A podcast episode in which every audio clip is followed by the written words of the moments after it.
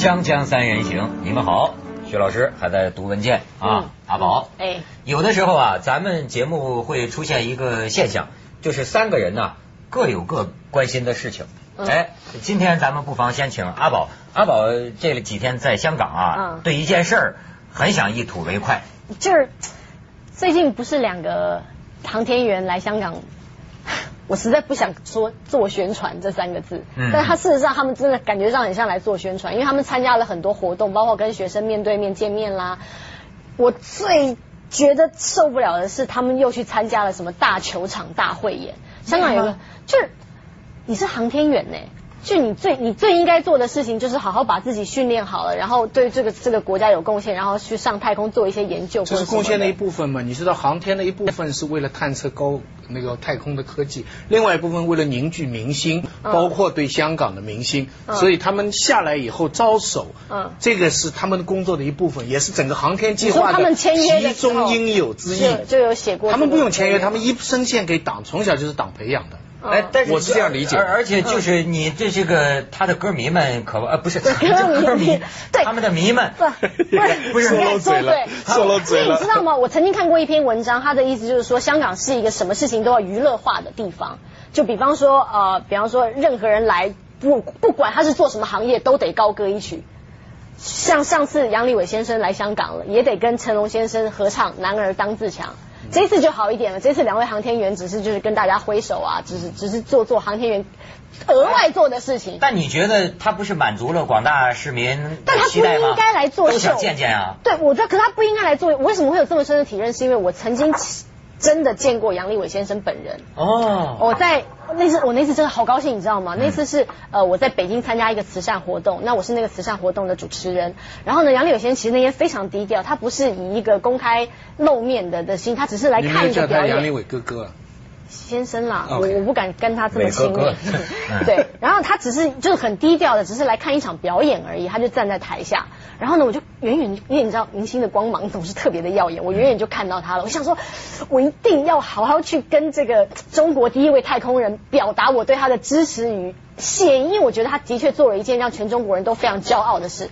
所以我就像一般小歌迷一样，就冲上前去了。我说杨千，我可以跟你握个手。就我我不知道，因为现场也很吵，我说不了长篇大论，我就说那就握个手吧。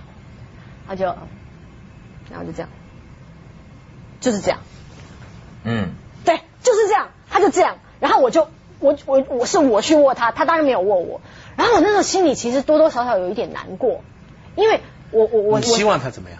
握手啊，拥抱，你拥拥抱不用，但你看握手是这样子的，来，嗯，我觉得我是一个非常，我会我会根据一个人握手的力道去看他到底有多想做这件事，或者是他哦诚不诚，不要说诚不诚恳就啊，越想跟你握手，嗯使的劲儿就越大。就是也是，这尤其是男生 尤其是男生，我很怕男生手软绵绵的，就是你要么就说不太方便啊，或者是什么，然后我那时候心里。当我当时回去的时候，我心里觉得有点失落，就觉得说，哎呦，我我那么一一腔热忱要跟你握手，结果就有有一种被泼冷水的感觉。但我事后觉得，其实就是我们这些一般老百姓造成了这些航空员的困扰。他一定在那段时间，就是他做宣传的那段时间，把他这一辈子的手都握完了，他才会觉得握手真的是一件很要命的事，你知道吗？为什么要把一个好好的人搞成这样？握手是一件多么开心的事情。来，老师，谢谢。嗯但是这是他的责任呢、他下来宣传这是他的责任。我曾经参加过一个这种竞选的晚会，一个、嗯是个女的被挤到他面前握只手，我印象很深，是她的确非常有力。嗯我在想，她回去今天晚上的手一定完了，酸因为那么多人都这么握，这么有力。嗯不，我理解这个杨利伟哥哥 为什么跟你握手这样。第一，可能他是握手人多累了。嗯还有一个可能就是说不够漂亮。不是不够漂亮，你知道我们中国的军人呐、嗯看到你这种美丽女孩啊，这个人家都比较矜持的，对不对？哦这不能，他那他要是很热情的跟你阿宝握手的，旁边人看了，这这也不是太好对不对？所以我觉得，我想杨利伟同志一定是这样跟你保持一定的距离、嗯啊，不是身份，这样跟你握手。反正人人家这次你看这个汪明荃姐姐跟你一样啊，嗯嗯大秀场演出的时候，噔噔噔现，就据说香港报纸说羡煞全场观众因。为只有他可以跟他他们握手。咣咣跑过去，反正逮着一个机会，跟两个航航航天员都握了手。嗯嗯，对，这其实这是一个荣耀了，对于一般市民来讲是一个荣耀。但是我觉得，在我父就是这个荣耀在我们身上的时候，其实我们也给他们造成了困扰。很累，但是这个东西啊，你会不会觉得这也是我们的一个传统啊？不光是香港啊，嗯我们也有啊。比如说一个文艺晚会啊，一个主题的晚会，那比如说可能刘翔要是能唱歌，尽量也唱一首。嗯那个某个冠军跟那个歌星一起来个二二重唱。嗯经常事儿啊，这也是我们的习俗啊。而且太空人是有特别意义的，这个其实不是中国人的发明，嗯。就是把太空人作为跟我们不一样的人来对待，这个其实是美国、苏联他们很早就做了，因为他去到了另外一个世界嘛，嗯。所以他回来以后，他就好像是他他他就是被被嗯被上帝点了嘛，就好像，所以他下来，太空人在任何一个以前东德也是这样。都是作为民族英雄来来，而且是作为谁谁都知道，下面那些总指挥、总工程师是更重要的，对对对不对？陪着他的这些人的心血是更重要的。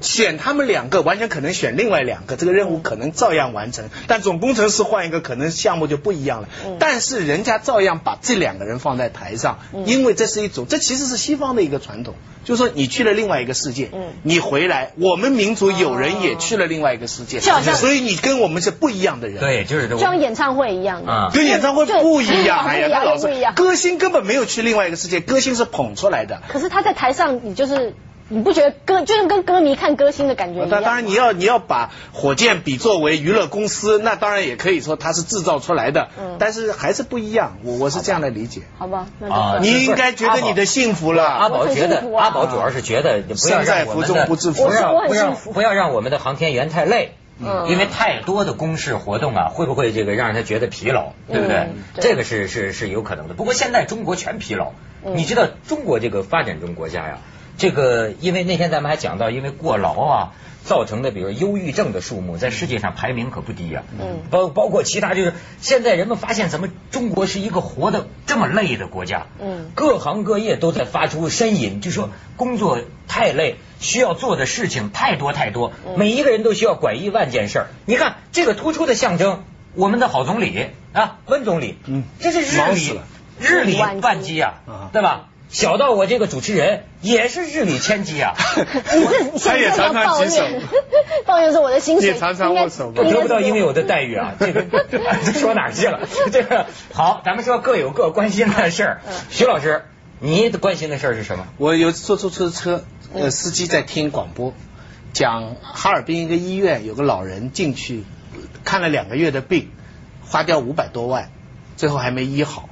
然后呢，非常奇怪的是，我就跟那个出租车司机聊，我就我我以为这个出租司司机会冷眼旁观，因为你想有谁能花几百万钱？嗯中国目前的社会情绪啊，基本上是穷人不把呃富人不把穷人当人，穷人也不把富人的这个安危幸福当一回事。大家觉得你活该。你平常听到一个有钱人几百万的事情，一般的弱势群体、劳工阶级都是在这，嗨，他这么有钱啊！我我我以为这个司机会这样跟我说，你看这有钱嘛，花那么多钱嘛，没想到这个司机非常同情。原来为什么？因为他对医院的这个这个不满跟愤怒。他一一如数家珍的把这个事件告诉我，出租车司机告诉我，我后来在网上一对，他讲的都是对的。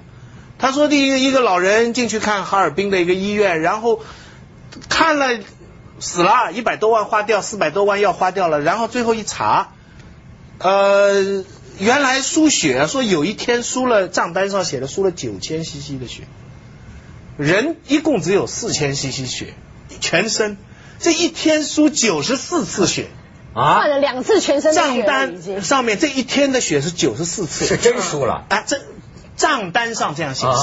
那么然后人家我拿着账单就要去看，因为他收了这么多钱嘛，然后就算他，然后其中有一天啊，他输进的液体啊是一百七十几瓶的矿泉水瓶的各种各样的液体。药啊、血啊，什么什么，也就是说，这都是完全不可能的很多事情。病人成了个瓶子。嗯你明白吧？然后呢，记者就就一步一步进去采访，采访到当时的主管的医生，采访到他的党委书记什么。党委书记怎么说啊？然后我们仔细算过了，我们少收了他一百多万。还少收，哎，他说我们少收了一百多万，这这也非常奇怪。他说我们其实是少收了他的，每一环呢都推责任，比方说最后他们一环一环推下去，结果就出现了一个医生，叫呃王雪媛，林海雪原的雪原，他呢有点像我们上次讲过的那个手机拍照相的这个人。嗯啊他就跑出来说：“我作为医生，我作为一个负责任的共产党，我觉得整个事情我看不下去，有些东西要说，我都担心他说了以后，这个医院里面将来会对他怎么样。但是真名真姓全部出来的。然后他就说，这中间有很多医生讲的跟药开的跟实际用的都不符的。最简单的一条就是说，这一天里边找到很多他签名的这个，就是给药打什么针啊？结果这个签名有五种不同的王雪媛。”嗯然后叫他去认，里边百分之二十五是他的签名，嗯另外百分之七十五那个王雪源不是他。嗯那结果是怎么回事呢？原来他上级的主任跟下面的医生说，你们这一天看病，你们就可以用他的名字签医嘱，签了，嗯，明白没有？你要想想，病人呐、再穷的出租车司机，跟这个花一两百万的人，那是一样的心理。就是说，当你家里的老人到了急救病房，医生跑出来说，救回的希望不是很大，嗯要不要用最好的药？我们都是怎么回答的？做子女都是怎么回答的？用吧用吧。嗯我们有多少能力用多少吧，怎么样去做吧。可是要是你最后知道他一天给你换九十四次血，一天用了还用了很多他过敏的药，嗯对，问题就这件事情为什么这么多人议论？我就觉得这是一时激起。嗯问题就在这儿，就是医院做生意啊，跟别的行业的生意它不一样。别的行业你贵了我不买了，嗯医院这个医生说让买什么就得买什么呀，医生说要干什么就得干什么呀，你这个地位啊是不平等的呀。这事儿每个人现在的中国身边每个朋友都能给你讲出两三件，你就可以见这个问题它严重到什么程度。咱们去一下广告，锵锵三人行广告之后见。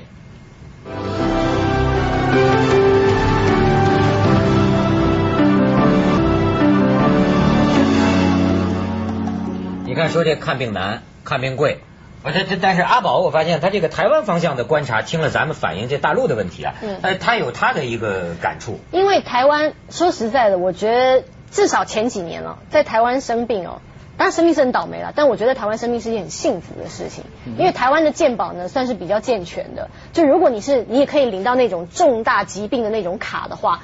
有像癌症啊或者什么，你去做化疗啊，或者那是有很长期的抗战，基本上你只要花非常少的消费，就一般的民众都其他的钱看得起。谁出的呢？健保局啊，我们民众均摊，那我们民众均摊。比方说我是健康的人，但我每个月都固定交健保费，就是一不是由。政府出，而是平常每个健康的人都出一定的健保费，就是就是一然后钱用在生病的人身上。对，就因为将来有可能是你生病嘛，这等于是一种投资，就是民众平均分担。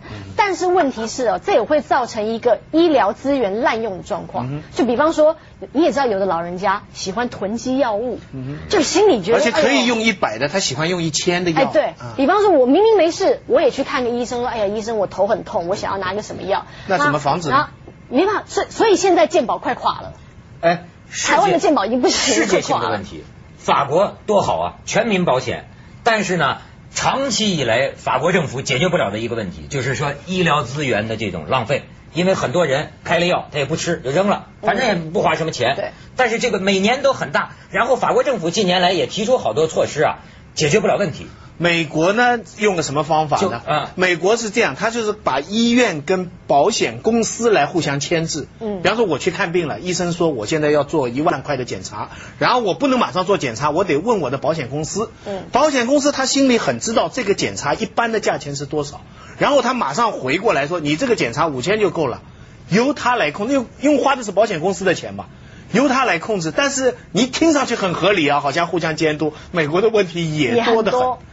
对，所以呢，从制度上讲，中国现在医疗改革，很多人有的人说失败啦，走错路啦，有的人说要走什么新方向了，议论纷纷。但是目前这种做法哈，这个报道就是刚才哈尔滨这个医院，我觉得他这个报道挺深度的。嗯他说什么？他说到背后这个原因是什么？就是前些年国家财力不够，对你医院怎么说哈？我不能给你钱，但是我给你政策。嗯记住这句话，这是一个魔咒。嗯，这是很多人都觉得很好的事情，比方你浦东开发也是，深圳也是。我不能给你钱，我给你政策，什么意思？就是说我不资助你，但是有一些本来不能做的事情，我让你可以做。嗯，这就叫给政策。他结果他们给了一个什么政策？叫以药养医，就是允许医院。在诊疗中获得适当的利润来维持正常营作，因为本来我这个医院每年要一亿，你政府只给我一千万，我怎么开下去呢？那政府说，那我给你政策，你可以在药里边提成，那么这样以药养医以后，我的医生就跟药集团有一个互相勾结的关系，我就开贵的药，用你的这个药，我不用一百的，我用一千的。呃，病人就倒霉，所以这种就违背了政府办医院的初衷，把患者看作利润的源泉，医生从他的收入中提成奖金，维持医院生存，所以这种黑的收费方法变成了一个非常普遍的现象。所以我觉得他这一点讲的是很对，就是说医院要是跟药方联合起来，那病人是没法挡了。医生成了商人了，对，这玩意儿太可怕了。而且中国呀，说实在的，你要你要把它商业，中国的商业道德水准并不算很高吧？对，啊。各个行业假冒伪劣产品，所以你如果再把这个这个引到医院这个行当上，你马上就会看得出来呀。嗯，不过现在最最糟糕的是，因为它牵扯得到是一个人命关天的事情，就是因为拿人命来开玩笑，或者说拿人命当挡箭牌。他也不是开玩笑，他就是拿人命来谋利益。他就是开玩笑，你想想看，一天如果真的输了这么多九十四次，或者是说用了不该用的药，那真的就是开玩笑。他不把人当人看了，在这个情况之下，哎呀，真是他把人当富人看，肯定私下开的时候就想，这家伙有钱，开啊。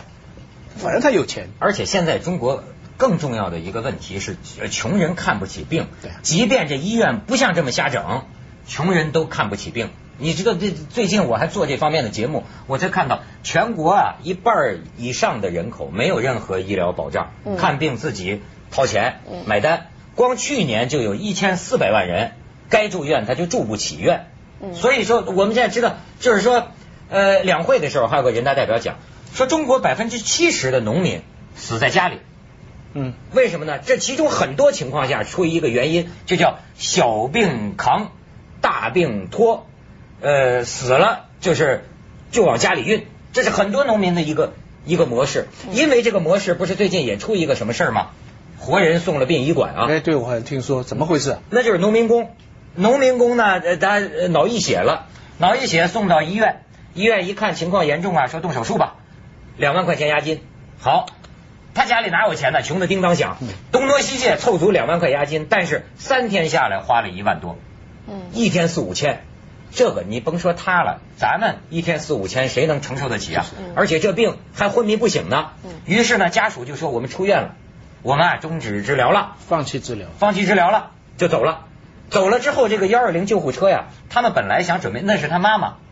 他妈妈，他本来准备把他这妈妈呀拉回他们租的那个出租屋里去等死吧，大概是。但是呢，出租屋那个房东不干了，说我们农村有习，我我们这儿有习俗啊，不能死在这里，不能死往往我们这儿出租屋里拉呀。这人家还没死呢，等死嘛，就是说你你给我送回来，已经放弃急救了吗？在我这屋里等死啊，人家不愿意啊，忌讳啊。于是呢，这救护车就停在红绿灯那儿，何去何从不知道去哪儿了。于是呢。家里人做了一个决定，送殡仪馆吧。哎，送殡仪馆，你知道这害人呐，都穿上寿衣了，给这个穿上寿衣，但是殡仪馆的工作人员发现，哎呦，这死人他怎么还在动？好家伙，吓坏了，而且眼泪都在流出来。天这下子有人报警，有人捐款，这才才才算把这病人送回。自己的子女把他送到殡仪馆里去。嗯，他说他也没办法，他也没办法。就就好像医院也会跟你说，我也没办法。这我们医院也负担不起这个医药费啊。比方说，你刚刚说脑溢血要开刀好了，你没有拿两万块来，你要我帮你开刀。如果每个人都来这的话，我们医院不就垮了？不是等死是一回事，往殡仪馆里送又是另外一回事。可是现在就是他们没有地方去，你知道吗？真的是。咱们先去一下广告，锵锵三人行，广告之后见。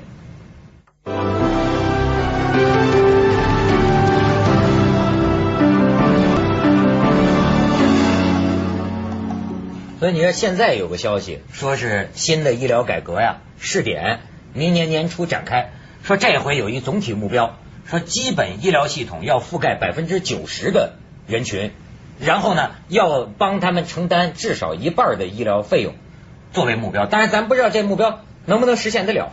可是我在英国的一份报纸上，因为当然是外国记者写咱们这个，他就说，他说从二零零零年到二零零三年，中国医院的收入增长了百分之七十，而你增长的收入增长了，可是实际上他治疗的病人在减少。你说这个就说这个医疗资源的，他治疗病人在减少。比方说，还是卫生部做的一个调查呀，就是全国，比如说这个五岁以下死亡的，就农村地区五岁以下死亡的。这个农村儿童当中，有相当一个比例的孩子啊，是因为什么？就从来没有到医院救治过，好像还有至少百分之二十八的这么一个比例的孩子死去的孩子，就是因为预先不能，你到医院就要交预先的押金，预先交不起医药费，而被医院拒绝收治。可是你像我说脑溢血这事儿，医院也说说你也甭说我们见死不救啊，我们也救了几个呀。去年我们欠费九十多万，说今年又欠九十多万。我们也是自负盈亏啊，那我那我我们怎么办呢？就是前些年的改革简单哦，当然任何简单的概括都是危险，但是如果要一定要用简单，就是公院私营，嗯，就是医院都是还是国家的，还是公的，但是你的经营方法你要自负盈亏，那不就等于是一个像一个私人企业，还像一个企业了，对不对？你你本来是一个一个国家的机构。那将来如果要改的话，假如他要实现的目标就是让大部分人都能够普通的医疗能够概括，但另外一些你特别需要的话，那可能就会公司。接着下来为您播出《凤凰子夜快车》。